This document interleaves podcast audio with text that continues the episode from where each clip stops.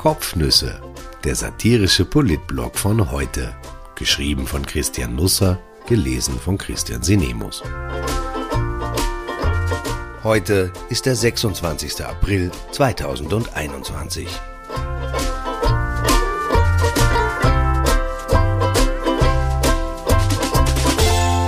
Volles Risiko voraus. Ob ihr wirklich richtig steht, seht ihr, wenn das Licht angeht. Eine Stimmung ist das, fast wie bei der Aufhebung der Prohibition damals. Ein ganzes Land im Freudentaumel, überall Umarmungen, via Zoom halt. Hoteliers räumen die Besenkammern frei, weil die Zimmer unter der Buchungslast knapp werden. Die Gastwirte überlegen, die Tische zu stapeln und die ersten Schnitzel eventuell nicht zu verkaufen, sondern zu versteigern. Es ist, als hätten wir ein Jahr lang unter Hunger und Durst leiden müssen. Jetzt bekommen wir wieder feste und flüssige Nahrung vorgesetzt und deshalb will jeder am 19. Mai einen Tisch in einem Restaurant haben. Kosten egal. Hauptsache 19. Mai. Nicht 20. Mai, schon gar nicht 21. Mai. Wer bei der großen Öffnung am Tag X nicht dabei ist, der hat 2021 nicht gelebt. Ich freue mich schon auf die vielen Instagram-Postings, auf denen Menschen zu sehen sind, die ihren Kopf zwischen Handycam und Teller pressen konnten, auf die glücklichen Gesichter der Society, die nun nicht mehr nach Dubai fliegen müssen, um Spaß zu haben, sondern die sich jetzt in angesagten City-Lokalen wegsprengen kann. Die wirklichen und die unwirklichen Größen der Gesellschaft werden beiläufig erwähnen, wie wenig Mühe es sie gekostet hat, einen Tisch im hippen Lokal zu ergattern.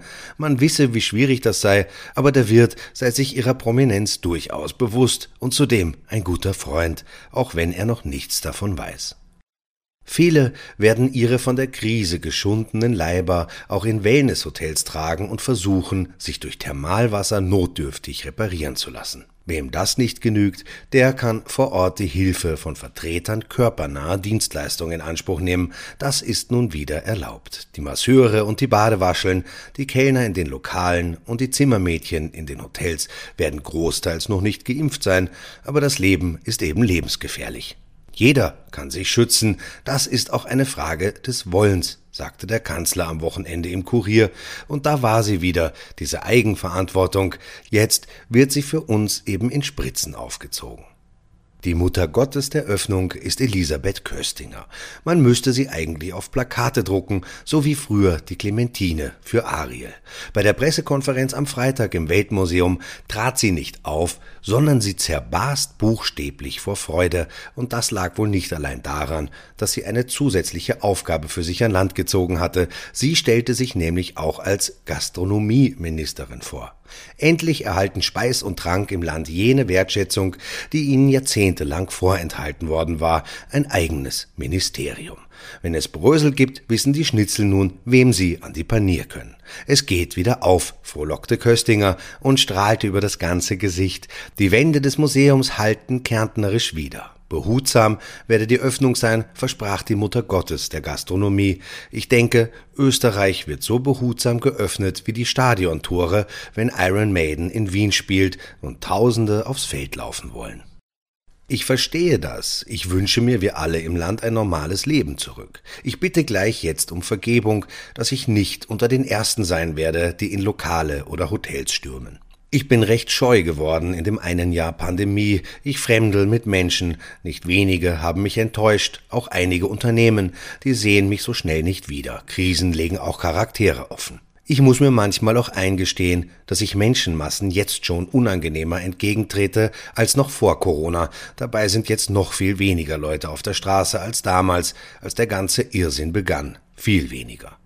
Ich weiß, ich mache mich damit zum Partycrasher, aber mir ist diese Leichtigkeit des Seins unerträglich. Wie schon öfter hoffe ich, dass alle, die hier Entscheidungen treffen, besser liegen als ich, aber ich frage mich halt, wie das gut gehen soll. Passiert in den nächsten drei Wochen ein Wunder und die Zahlen gehen stark nach unten? Haben wir einen anderen Virus im Land als der Rest der Welt? Spielt es keine Rolle, dass nun in Tirol und Vorarlberg die Sieben-Tages-Inzidenz nach oben schießt? Ist es klug, alles gleichzeitig aufzusperren? 3000 Personen Outdoor, 1500 Indoor, 10 Erwachsene an einem Tisch im Schanigarten, mit Maske in die Umkleidekabine, ohne Maske dann ab ins Schwimmbad?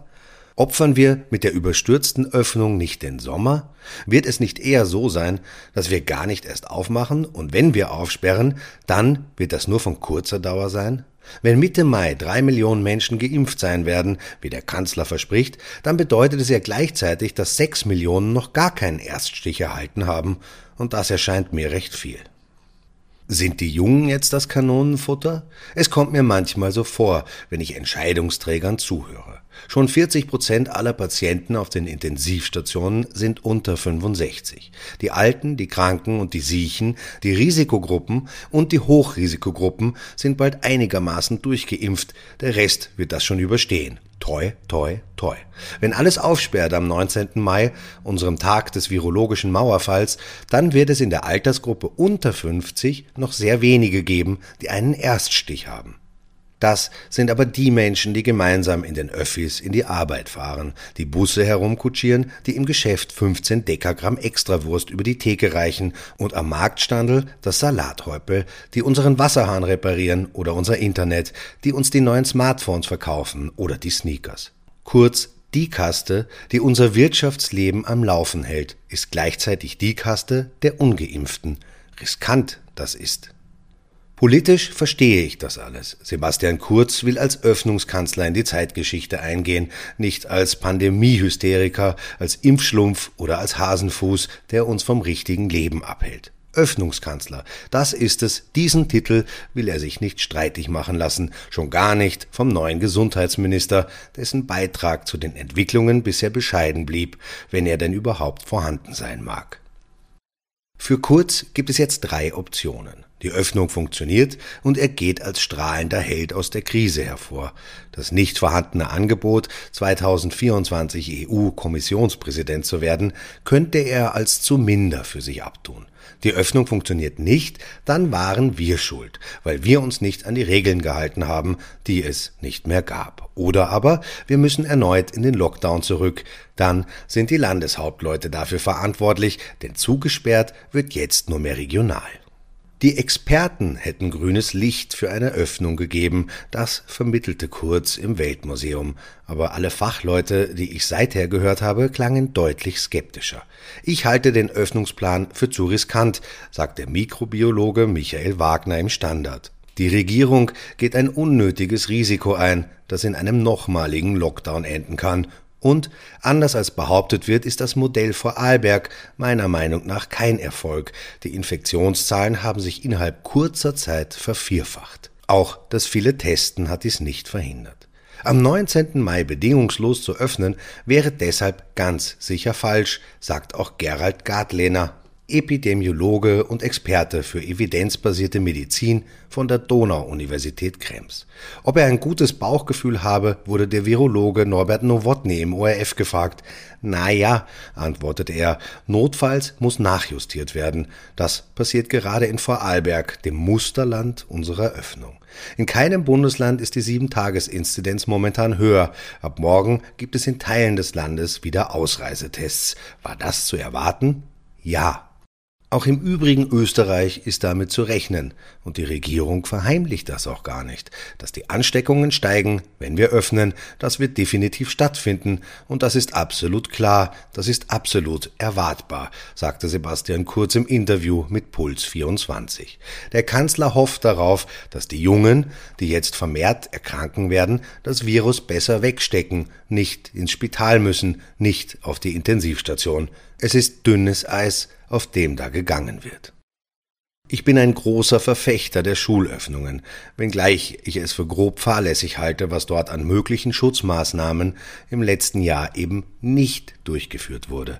Aber selbstverständlich werden jetzt vermehrt Infektionen in Schulen stattfinden und die Kinder werden das dann in die Haushalte heimtragen. Die Tests, von denen man jetzt weiß, dass sie nur zu 20 Prozent Infizierte erkennen und die vielerorts immer noch im Umlauf bleiben, werden das nicht verhindern. Es ist nämlich tatsächlich so, dass die meisten Ansteckungen im privaten Bereich passieren, aber deshalb kommt Corona nicht durch den Briefschlitz oder die Steckdose, sondern wird von irgendwem in die eigenen vier Wände getragen, und dafür gibt es nun ein paar Chancen mehr. Ich wünsche einen wunderbaren Start in die neue Woche. Am Wochenende erfuhren wir ein bisschen mehr über unseren neuen Gesundheitsminister. Auf Ö3 erzählte Wolfgang Mückstein, dass er raucht. Er könne sich das leider nicht abgewöhnen. Zehn Stück am Tag sollen es sein. Die Erfahrung lehrt, es sind dann meistens ein paar mehr. In der Krone wiederum schilderte er Conny Bischofsberger, warum er die ersten Tage als Politiker in den Klamotten eines Berufsjugendlichen absolviert hat. Ich lebe mit meiner Frau in Scheidung und bin erst im Dezember ausgezogen. Das meiste steht noch im Abstellraum. Jeans, dunkelblaues Sakko, weißes Hemd und Sneakers waren das passendste, das ich zu Hause hatte. Ein Gesundheitsminister, der raucht und dessen Ehe während Corona in die Brüche ging. Vielleicht ist der Typ den Menschen doch näher, als ich im ersten Augenblick vermutet habe.